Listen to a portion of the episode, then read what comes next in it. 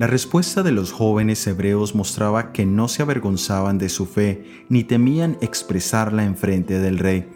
Es de resaltar que en la orden no se hablaba de tener que renunciar a su propio Dios, ni tampoco de hacer una declaración verbal a la imagen que Nabucodonosor había hecho.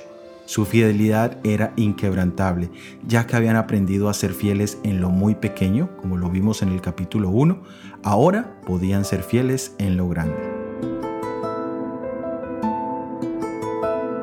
Todos hemos ejercido nuestra fe en algún momento de la vida. De hecho, todos los humanos somos seres de fe, solo que algunos ponen su fe o confianza en cosas que son locura y otros en algo más firme como lo es Dios y su palabra.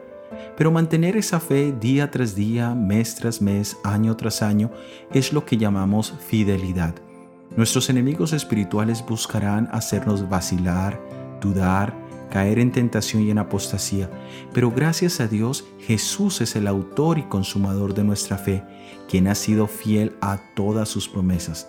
En Él no hay vacilación ni duda, y en su amor podemos ser fieles como Él es fiel con nosotros, no porque haya poder en nosotros ni en nuestras promesas, sino en su palabra que nos asegura que ni la tribulación o angustia o persecución o hambre o desnudez o peligro o espada, ni la muerte ni la vida, ni ángeles ni principados ni potestades, ni lo presente ni lo porvenir, ni lo alto ni lo profundo, ni ninguna otra cosa creada nos podrá separar del amor de Dios que es en Cristo Jesús, Señor nuestro.